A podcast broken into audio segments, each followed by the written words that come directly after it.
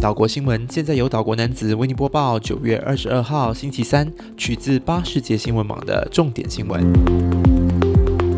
本地消息：总理李显龙说，卫生部将竭尽所能加强应对能力，确保所有官病病患都得到妥善照顾。总理在社交网站 Facebook 贴文说，有些民众写信给他，质询卫生部为何在他们或亲人确诊后，却迟迟没有联系他们。总理昨天到负责这项工作的官病病例管理工作小组的办事处视察，小组主要负责官病病患从确诊到康复整个过程的所有安排，包括接送患者到护理设施、通知选择居家康复的患者该怎么做等。总理说，工作小组的任务十分艰巨，必须在瞬息万变的情况下全天候工作。他说，病例仍在增加，而工作小组会提升运作能力，确保患者获得妥善的照顾。总理也表示，只要大家共同努力，接种疫苗、戴好口罩，就能使这一波疫情放缓，在不需要造成医院负担或更多人病逝的情况下，安然度过这一关。国际消息：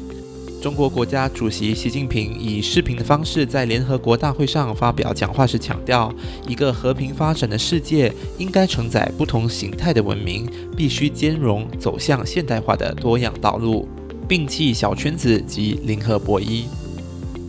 此外，习近平也说，中国将努力全年对外提供。二十亿剂疫苗，在向二零一九冠状病毒实施计划捐赠一亿美元的基础上，年内再向发展中国家无偿捐赠一亿剂疫苗。中国将继续支持和参与全球科学溯源，坚决反对任何形式的政治操弄。澳大利亚计划最迟在圣诞节之前开放国际边境，允许澳洲人出国旅游。澳洲旅游部长特汉表示，一旦澳洲的疫苗接种率达到八十八先，国民就能够出国，而且并没有目的地的限制。二零一九冠状病毒疫情爆发后，自去年三月开始，澳洲大部分时间都是封锁边境，不允许公民或非居民入境。此外，特汉也表示，政府正探讨与一些国家推行旅游泡泡，减少居家隔离的时间。感谢你收听九月二十二号星期三由岛国男子为你播报的岛国新闻。